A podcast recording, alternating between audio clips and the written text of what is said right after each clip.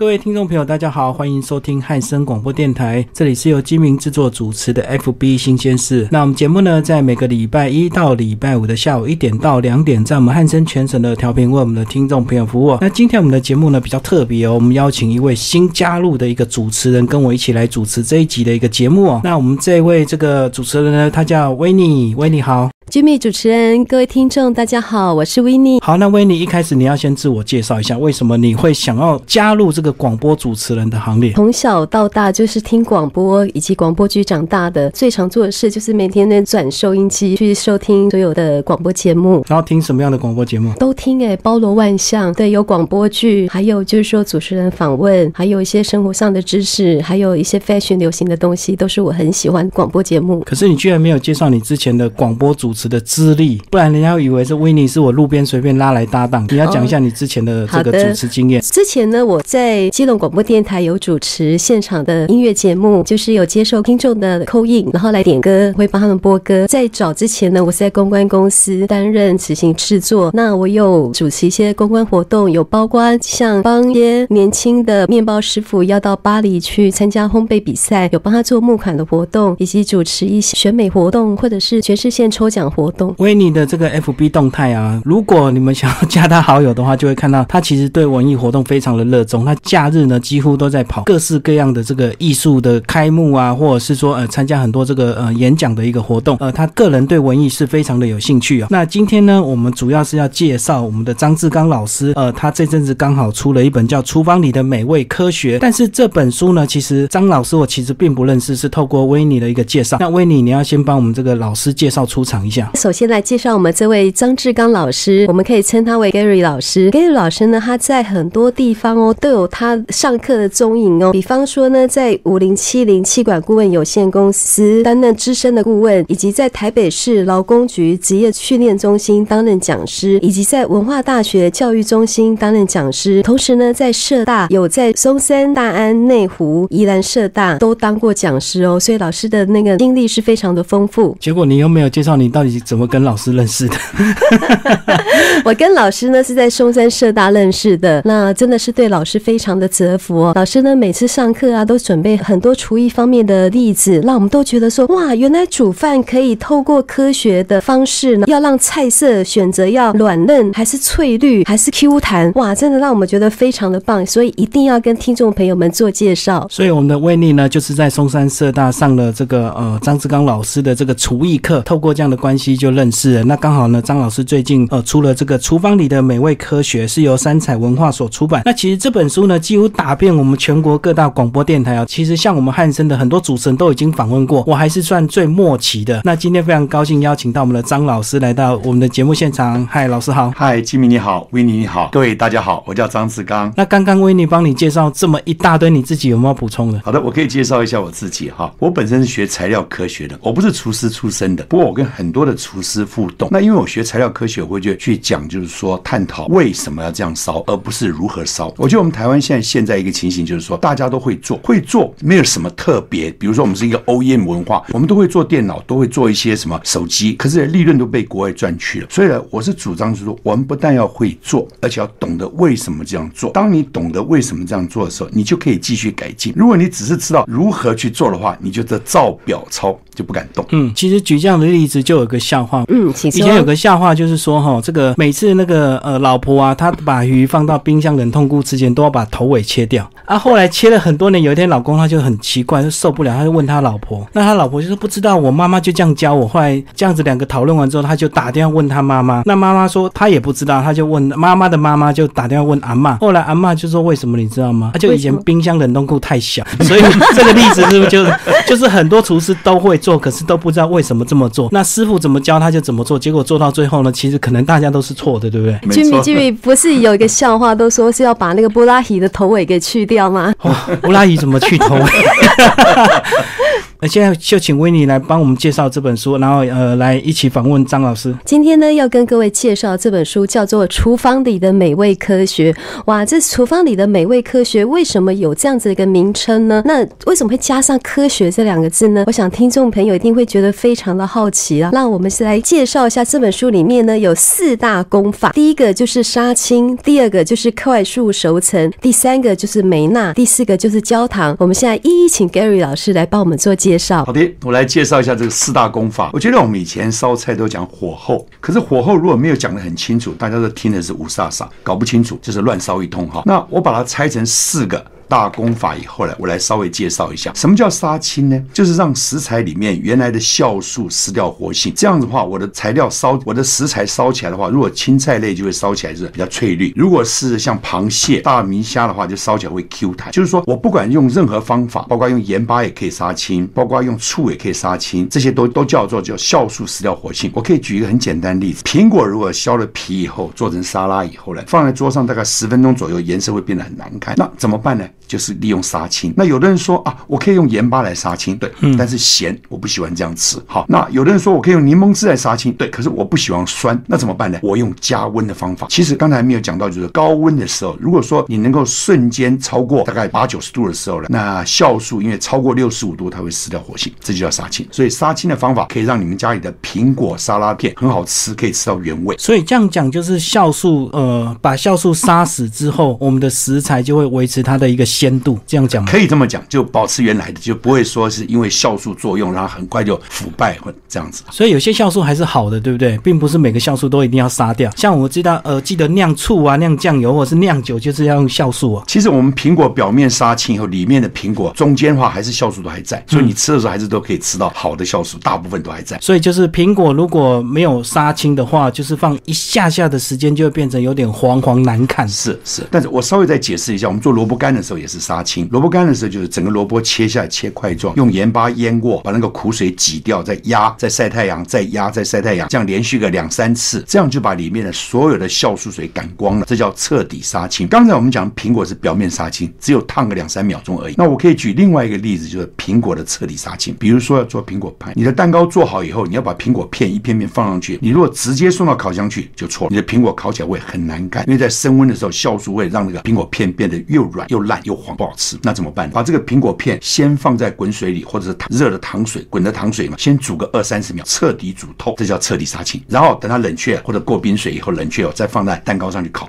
你这时候你的苹果片就会非常漂亮，漂亮又好吃又脆，对不对？对对，是这个意思。跟老师上的第一堂课，老师就跟我们说，请问一下大家，你们煮的白米饭呢，是到底是用温水呢，还是用普通的冷水？好，我来解释一下哈，我们的米哈，其实如果说里面有酵素，对不对？如果你慢慢加热的话，它就会变得糊掉，不好吃。举个例子来讲，我们叶菜类刚才讲说要它翠绿的话，就是要杀青。那我们的饭是不是也想吃 Q 弹的饭？对，所以也应该用杀青的方法。你不会把叶菜类放在温水里慢慢炖吧？嗯，你一定是烫水，对不对？对，热水烫。所以米的话也应该要同样的动作。很不幸，大家用了电锅以后，洗完米以后，内锅放的水绝大部分都放冷水，这就是传承传错了。有了方便就随便，大家乱加一通。因为大家会想说，反正电锅会自动加温，冷水会变成热水。是，可是这个加温的慢慢加上来，就等于是快速熟成。好，我来解释一下什么叫快速熟成。也就是说，把这个食材放中心点放在五六十度 C 左右，不要超过六十五度，因为超过六十五度就杀青了，酵素失掉活性。那你维持在五六十度左右，它的酵素就会活化，活化以后可以让你这食材变软。所以，比如说我用牛排来解释哈，我们一个厚切牛排哈，一面煎过以后，再另外再稍微煎一煎，中间还没有熟，中间是温热温热。你把这个牛排呢放在旁边保温的状态下摆二十分钟，这个二十分钟就是叫做快速熟成，这个牛肉就会变嫩。为什么呢？我们的酵素因为活化，就像一个小刀子一样，它把所有的蛋白质切断，肉的蛋白质切断以后，它的分子量等一下降，就摸起来就有点软了。这时候你再烧牛排就会外 Q 内软，所以这就叫熟成，快速熟成。快速熟成，对。所以在我们在烧饭的时候也是一样。我举个例子哈，如果一杯米的话，你就加一杯的滚水，一杯滚水，因为旁边会吸热，刚开始米的表面是会到七八十度、八九十度会杀青，可是后面因为旁边降温降的很快，所以中心点大概就五六十度，这样就刚好外面杀青，里面收成。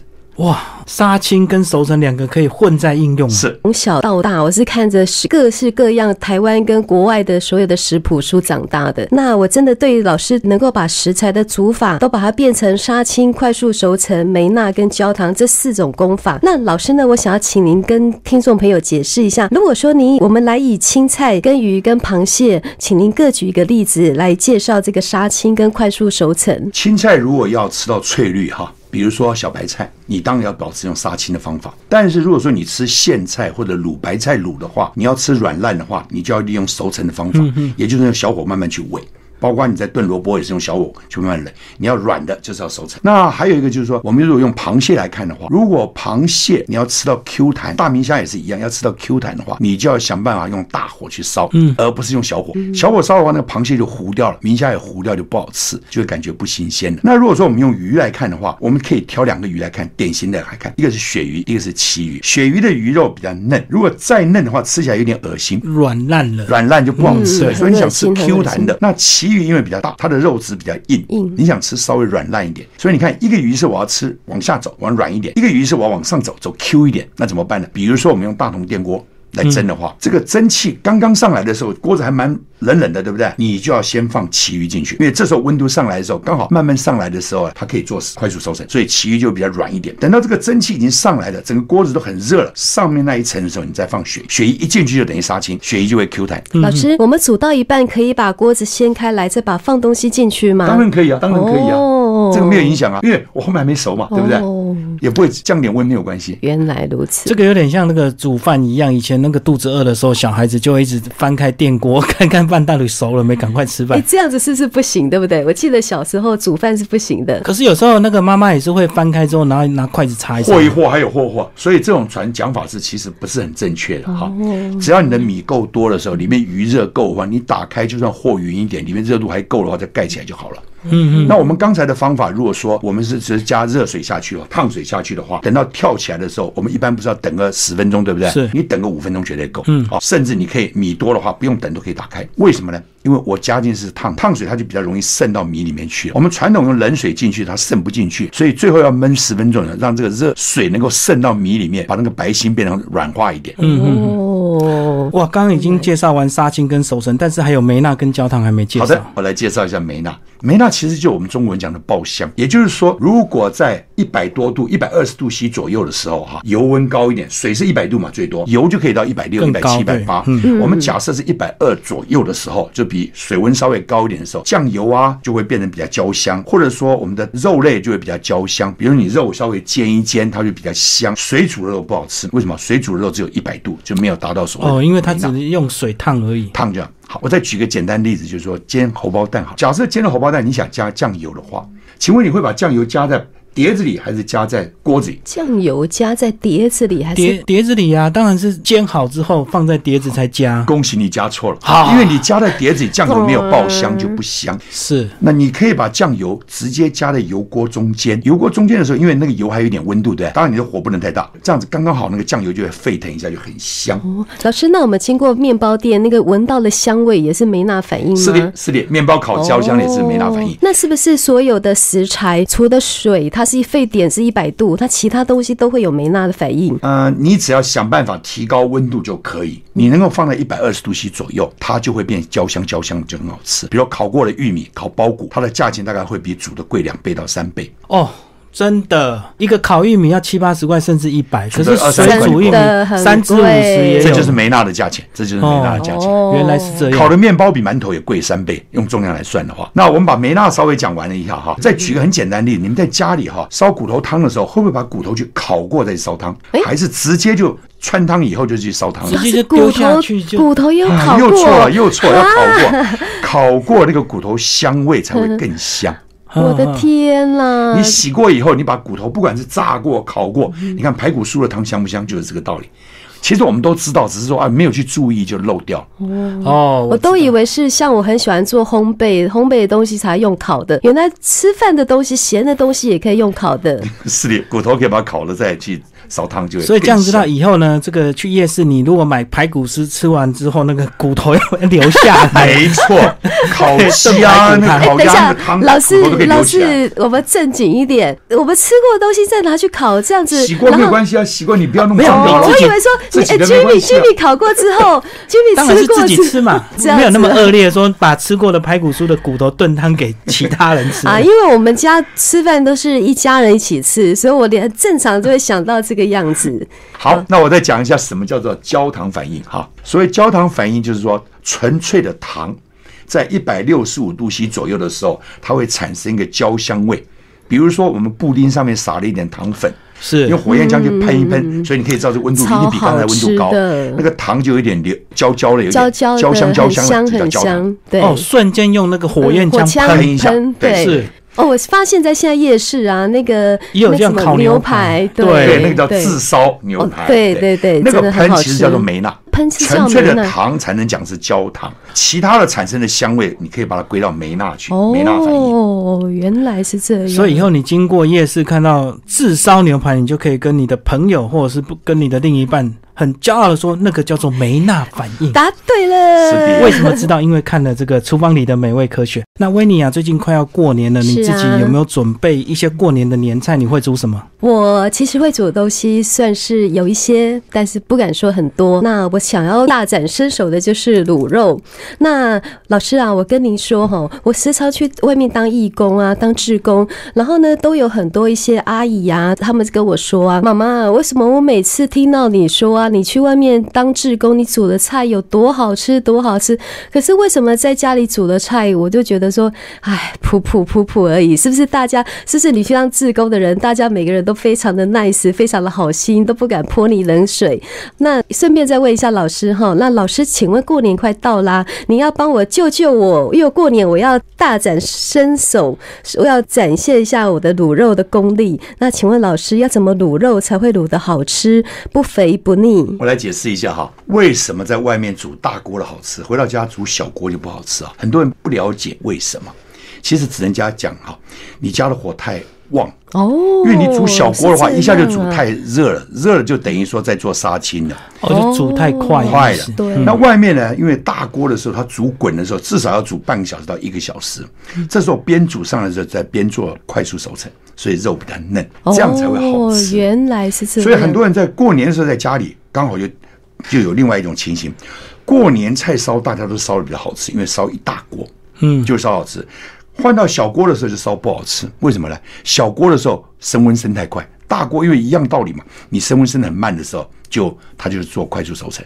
哦，原来是锅子大小的问题。尤其我看那个外面有些比较有名的这个卤肉饭，其实他们的好吃就是上面的这个卤肉。那其实卤肉它都是煮好一大锅，对不对？然后再放在旁边慢慢的保温，然后用完了再随时添加，并不是像小锅小锅慢慢煮。难怪这样子，就是因为快速收成。快速收成很重要。，因为老师有讲说哈，因为那个肉啊，它很多在一起，所以它的上升的温度会比较慢，所以说呢，就会肉就会非常的好吃。没有错。你刚刚有提到说这个卤肉要怎么煮的好吃，我分享一下我的经验哈。当然就是你小锅也可以，小锅的话就是说你煮的时候煮到差不多温热温热的时候，你要关火，你记得要关火。你关火就等于在做熟成，你不要一次温度升高升到呃滚了就糟糕了。啊，好，当然有另外一种讲法，就是说，如果我有一大块肉的时候，比如说我有一斤肉，我用一个小锅子是一斤水的话，我就直接放下去，大火煮到滚，我就关火，这是 OK 的，因为你这时候煮到滚，中间肉还是生的，嗯，因为两个重量是一比一的时候呢，除以二刚好是五六十度 C，是。所以中间在做熟成，你只要先关了，等一阵就可以。但是如果你买来肉是切成像麻酱这样一块一块的时候呢，你煮到滚的时候再关火就来不及了。哦，就是看你买的肉的大跟小。对如果小的话，就不能够到熟。对，完全正确。嗯，小的话就煮到差不多六七十度的时候呢，中间大概就五六十度的时候呢，就要关火了。哇，这样听起来有点复杂。老师这样感觉是不是有点会省瓦斯的感觉？Yes，真的会省瓦斯哦，因为哈，你看哈，如果我烧一只土鸡的话，假设我是山鸡，在山上跑来跑去的鸡，很难烧熟的话，一般人烧可能会烧到九十分钟左右。为什么呢？我前面一次煮了滚了以后很硬，然后再花另外一半的时间呢，再把它煮软。嗯，但是我有没有办法，就煮到五十度 C 左右，先关火，五六十度 C 左右。我讲的是肚子中间五六十度 C 左右，焖一阵子以后呢，再升温的时候呢，这样子就会快一点。但是这有一个条件，嗯，你的鸡要非常非常新鲜。鸡如果有一点点腥骚味的话，你在焖的时候那个腥味会加重。那怎么办呢？哦我们可以用抹盐的方式。好，用抹盐的方式也可以解决这个问题，好不好？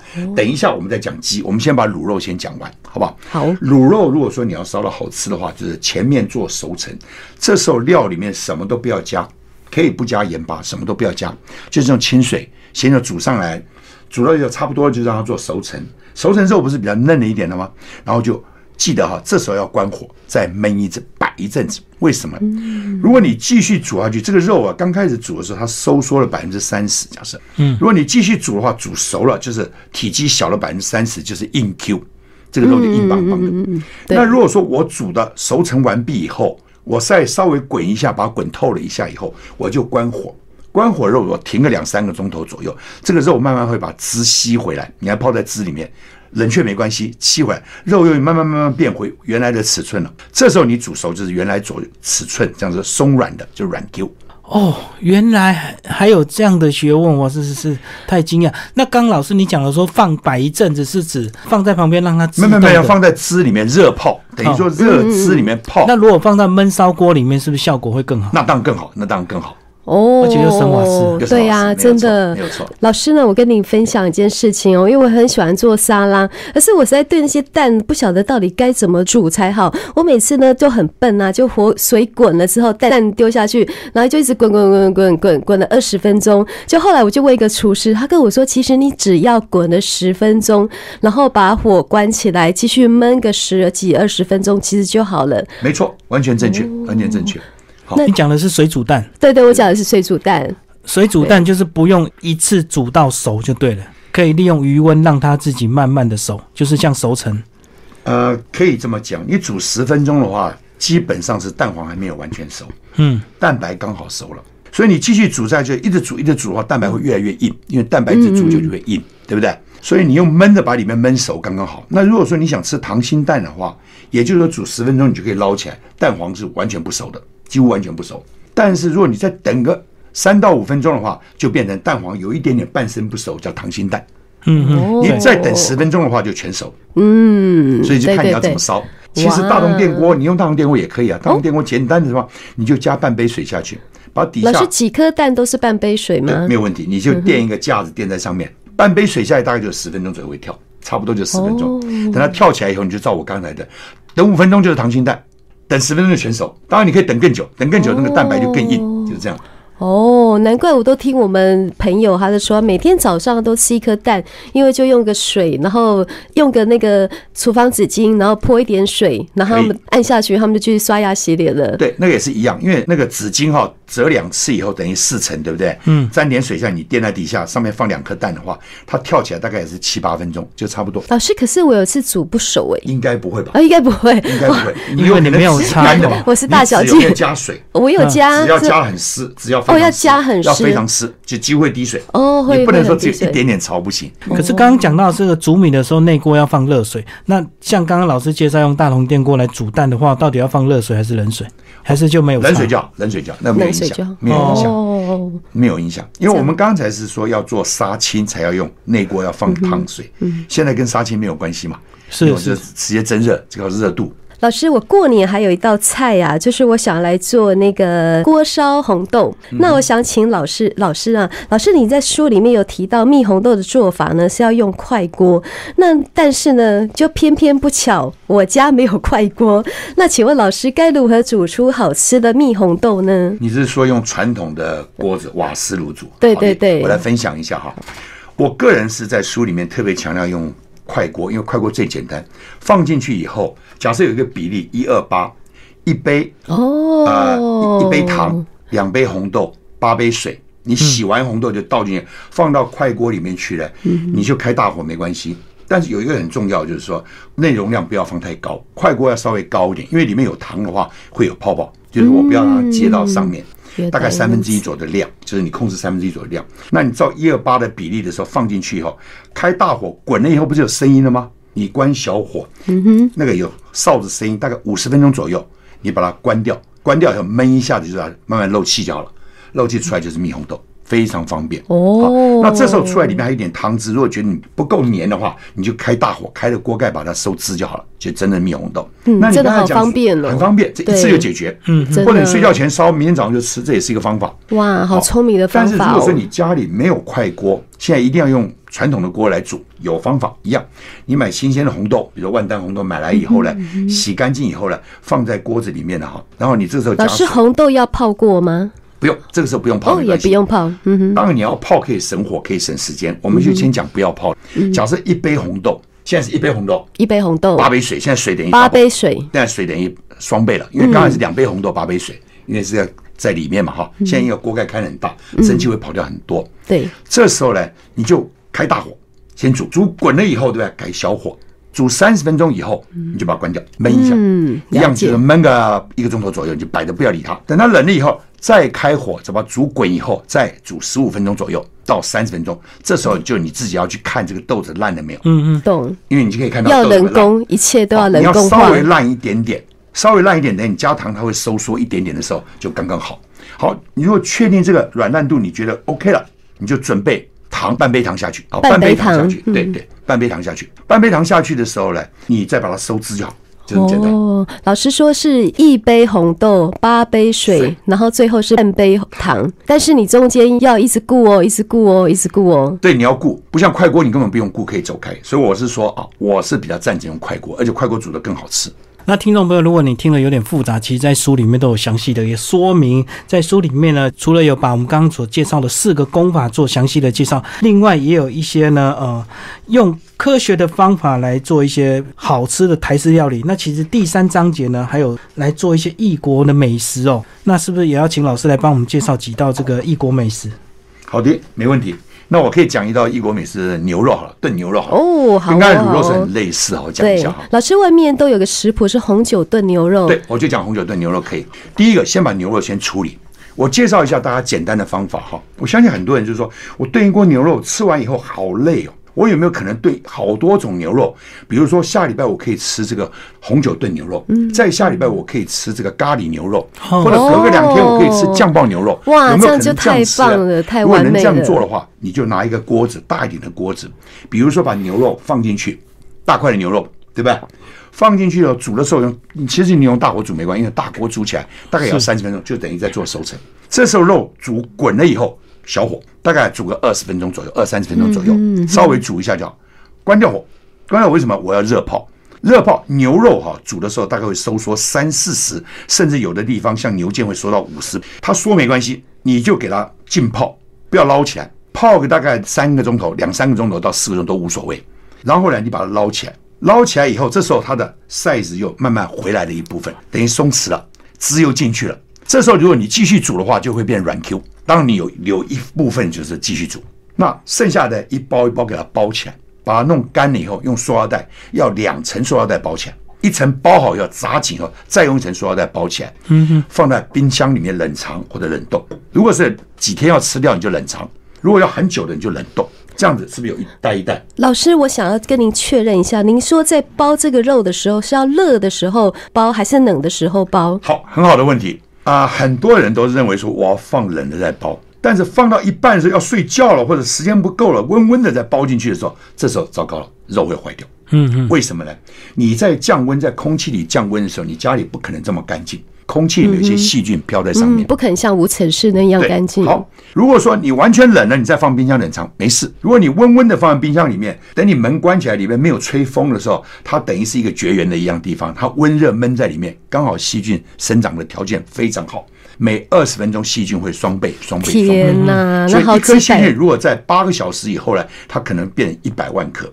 条件好的话，嗯你自己用数学算一下可以算出来。好，所以呢，你刚才在问我说怎么样封进去？为了方便，我建议你们就是说选择高密度 PE 塑料袋，有一种二号雾雾的，嗯可以装热豆浆拿那个热风直接下，因为那个塑料袋可以拿一百度没问题，你就直接封进去，扎紧以后再用一个塑料袋扎紧就没问题了。你可以放冷藏冷冻。哦那为什么两个塑料袋？我稍微解释一下哈。有时候放太久以后，它的氧气还是会渗进去，比如说千分之一的氧气跑进去了。那你下次加热的时候，如果加热速度不够快的时候，有可能会有一种臭味，就像拜拜的臭味。嗯，所有的熟肉放在空气里面有超过一段时间以后，先讲熟肉，它的细胞膜破掉，它的肌红素里面有所谓的铁会跑出来，等于是一个催化剂。然后摆在那边呢，又有氧气进去了，氧气进去了，它就变成是说氧化。再来，肉旁边还有一些肥油、不安定的油在里面的时候，会这个三个都在一起，就会有一点小小的臭味。如果你加热，慢慢加热，它的臭味有可能会增加一百倍。哦，所以这个是每次为什么拜拜完之后那个肉吃起来都怪怪的。不是被祖先吃过，我要声明，我要声明。哦，人家都说对，是因为那个祖先吃过，所以这个体质会有点改变。其实是因为有科学根据的。有科学根据说，那那个是刚才你讲的，那是错误的传承。你吃凉的臭味，比如说只有一就没问题。对，那你慢慢加热，臭味变成一百倍的时候就很臭，嗯，对吧？所以你可以选择，或者你把肉撕成鸡丝，用油去爆一爆也可以，就没问题了。记得老师他有那个快速加热的方法，听说可以让这些味道变得很少。对，也就是说你要把它变成细一点或者小一点的肉块，然后你瞬间用油去炸，或者进微波炉加热都可以，就可以避开。这个有一个名词叫做 WOF 啊，就是油烧味。英文叫 warm over flavor，就是慢慢加热产生的臭味。哦，原来那是慢慢加热产生的臭味，所以有味道也。没事对。或者你在拜拜的时候，如果你有用特别的保鲜盒装起来，氧气没有接触太多的话，就不会有问题。那有的人会说，哎，这样子对祖先会不会不够尊敬？但是有没有用那个罐头拜过？对啊，而且像现在很多三鲜都还可以用面包、用果冻做了。对啊现在现在人已经是没办法对这样子这么这样大鱼大肉这样拜了。是啊是啊。刚才那个红酒炖牛肉继续讲啊，。对对对，这个肉现在一包一包都处理好了，对不对？假如你今天要烧的话，这个肉拿拿切开，嗯刚才是大块嘛，对吧？嗯切开以后切成像麻将牌这么大一块一块，用个小火的油去煸一下，嗯哼，煸一下把表面煸的焦香，这个就是说梅到焦香味了。对，是，然后呢，你可以放一些酱料进去啊，或者酒啊进去，给它变爆香。香味以后，当然如果说你还要放酱油啊，你酱油也要爆香啊。那一般人加酱油爆香会加在锅边。我常跟他们讲，如果你锅子里面是油浴的话。如果有油的话，油温够的话，你直接加在油里面，不要加在锅边，因为加在锅边的时候，酱油有时候会焦苦掉，而且会浪费掉一些酱油粘在锅边，嗯所以你要加在中间。对对就是看你烧什么菜。那你刚才这道菜如果起来的时候还还没有加，因为酒马上就蒸发掉，对对不对？你就可以直接加在中间，嗯中间就再就好了。加一点水哈，加点水，因为我们刚才 size 不是有像麻将牌这么大，中间并没有扣，所以中间你无所谓，因为你已经煮过了，这时候也不要做熟成了，你就加一点汁下去，加一点汁下去的时候，就给它这样门。稍微焖软一点，再软一点就是炒一下，对不对？然后把它收汁就好了。哦，老师，你刚刚说那个酒会挥发掉哎，对所以我们是不要买太好的红酒，对不对？哎，可以这么讲，你不需要太好的酒，你把这几个功法做对，其实就很好吃了。嗯，最怕你把肉烧得很硬，就不好吃了，对不对？因为我们刚才只有烧了三十分钟，而且有做熟成，其实那个肉差不多刚刚好，嗯你只要稍微用水把它焖一下就可以了。哇不要焖太久，焖太久糊烂掉也不好的。老师，那再来第二道菜，咖喱肉，比如说你过了几天以后呢，冰箱里不管是冷藏还是冷冻，只要冷冻你就解冻了，对不对？解冻以后，你前一天就可以拿下来，对不对？嗯哼。等到拿出来以后，一样给它切开，切一块块切好，切好以后，对不对？你锅子里先用油。然后去爆咖喱，还有爆一些辣椒，不管加要加辣椒，随便你要不要加啊，加咖喱。咖喱一定要在这个热的油里面稍微炒一下才会香。嗯，香了以后，你再把你这个肉放进去，对不对？然后呢，酱油也是一样要爆。嗯哼，对不对？假设没有犹豫的话怎么办？你就加边边，嗯哼，对不对？有或者你另外用锅油把酱油去爆香了以后呢，加进来也可以，这样才会香。如果你不加这些东西的话，它的香度就不够。甚至有的人说啊，我还喜欢吃有点甜甜的味道，对对对，好，或者我要吃辣椒的，那你的辣椒也要去爆香，酱拌要豆瓣酱要爆香，糖也要爆香。现在问题来了哈，如果这么多要爆香的时候，是先加糖爆香还是先加酱油爆香？当然是酱油了。猜错了，又恭喜你！今天你一句话，今天 not your day。为什么呢？酱油是水水的，对吧哈。对如果你加酱油下去，这么里面有一半以上是水，这个油温是不是下降起来？是下降就不可能有焦糖的味道。哦，所以要先加焦糖，因为焦糖是干的，加上去以后温度也不会降什么，嗯，然后再加酱油，好，这样的话你的就有两个味道。很多人我常常这样问他，他说酱油跟糖两个都是添加剂，简单一点，两个加在一起一起加。我说对不起，这样就少一味。就没有焦糖的味道。所以你看，对这里面都有科学根据，就不要靠死背。因为你看，我们刚才讲传承哈，烧饭传承烧错了，对不对？酱油跟糖这个爆香也传承也传错了，因为谁记得住嘛？一年烧一次，谁记得住？是啊，但所以告诉你理论以后，大家就可以好记。哦，要利用高温先把糖变成焦糖，然后再来倒酱油爆香。老师，这样这一道菜就可以让一些听众朋友吃四天五天。没错，对呀、哇，真的好 CP 值超高的。嗯非常简单，而且肉都不会有怪味，重要是不会有怪味。哦，那这一点真的很重要，不然大家都要看托咱的祖先。怪东怪西，我们是很会。其实哈、你如果烧的好吃哈，小孩子把它抢光以后，你会发觉啊，家庭主妇会特别会变瘦，会变苗条。因为小朋友都吃光了剩。菜，对哦，我觉得有煮菜的人就特别能够体会，有时候你煮一大锅，大家不吃，最后只好自己啃了。对怎么 Jimmy 讲的特别心有戚戚焉的感觉呢？因为我也常常停啊，虽然我没有自己煮，可是在外面看到小朋友吃一半，你也是会，唉，就把它凑一凑，就把它吃下去了。最后呢，是不是就呃，请维尼来帮我们再稍微介绍一下？老师啊，我们今天在这一个小时当中啊，谈了这么多东西啊，让我们真的觉得说，只要懂得煮饭的方法，不仅可以让时间缩短了，不仅可以让青菜变翠绿，不仅可以东西让变 Q 弹，同时还可以省瓦斯哦。哦，对了，老师，那这样子好了，我们刚刚讲了这么多东西，好像独缺鸡肉没有讲哎，老师是不是可以来帮我们讲一些鸡肉？好的，我来稍微总结一下。一般坊间都说鸡肉哈、要抹盐，或者有加盐会比较好吃，这是事实。科学家进去研究过以后，发觉确实，如果把鸡前面，比如说我们用鸡胸肉来讲，先抹点盐，或者先泡过盐水，然后呢，你把这个盐水洗，就是上面表面盐洗掉以后，你这个鸡胸肉不管怎么烧都是嫩，比较嫩。那可是呢？这个消息传出去以后，民众不清楚，他懒得看这么大的报告，他怎么办呢？他直接加在水里加盐，加在水里以后，因为渗透压的关系，这个肌肉收缩更厉害，这个肌更硬，所以他们就说啊，这科学家乱讲，嗯，对吧？常有这种坊间，所以你看我们来讲盐水鸡也是要先抹盐嘛，有人在最后再抹盐，所以你看在传的时候很多传错。那我以科普的角度啊，写这个科学哈，我希望借这个机会跟大家报告一下，就是说用科普来解释怎么讲呢？如果我们用人去吃盐巴来看，假设你一天吃六公克盐没事，只要你吃的重口味很咸，你身体可能水排不出来，就会有点臃肿，会胖一点点，就变高血压。对，所以呢，我用科普角度来讲，就是说我怎么让生鸡肉变成高血压的生鸡肉，然后你怎么煮都是嫩的，这样就很清楚，就不会错。如果你没有讲清楚用盐巴的话，盐是先加、中间加还是后面加就会错，对，很容易就会搞错掉。这就是我写这本书的最主要的目的，利用科学来带出来真正要怎么烧美味。哦，老师，我时常有听到有些比较稍微身材魁梧的女生，她就说：“哦，我怎么怎么怎么减减肥都没办法减肥，连 喝水也会胖。”我在想说，是不是老师他们都其实都是吃太咸的关系？有可能，有可能吃太咸，也也有可能他火候抓的不好，烧的不好吃哈，结果小孩都不吃，他自己舍不得丢就吃。哦，又变吃厨余，这样吃一吃厨余吃太多，哦这样子吼，原来是事出必有所以因真的要啊！很了解杀青熟成梅纳焦糖。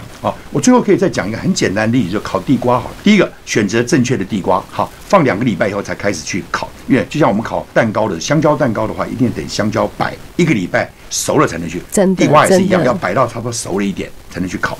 烤的时候，如果说我们说我们这个烤的桶子，假设下面是四百度的蛋火，假设它分两层，下面一层两百五十度 C，上面第一层的话可能一百五十度 C，那离火源远一点。你的地瓜一定是先放在上层，上层的话，这个地瓜表面因为一百五十度左右的话，表面就杀青了。可是温度余温会进去，尤其是炭火的话，余温更容易进去。嗯嗯，炭火有红外线，对不对？红外线可以进去一点。那里面就在做熟成，因为外面有水会跑掉，最高只到一百度，里面可能就五六十度，所以里面会多汁。这时候达到这个条件以后呢，再把这个地瓜移到下面那一层离火比较近的地方。下面假设是两百五十度，火瞬间就冲到里面去的时候，地瓜的中心点的那个汁撑不住，那温度太高了，它会冲出来。蜜汁，哎，蜜汁蜜汁冲到表面来，因为表面的温度很高，就变焦糖，所以你会看到有焦。然后呢，表面因为慢慢脱水以后呢，慢慢慢慢变梅纳，所以你看我们的地瓜就变成先有表面杀青，再有熟成，然后移下来以后，先有焦糖，焦糖完再有梅纳。很多人这样就喜欢吃炭火烤的地瓜，原因在这里。如果是用电炉烤的话，那个汁比较不容易出来。真的这一点我可以作证，因为 w i n n 的同学他在开卖地瓜的。嗯，好，今天非常高兴邀请到张志刚老师为大家介绍厨房里的美味科学。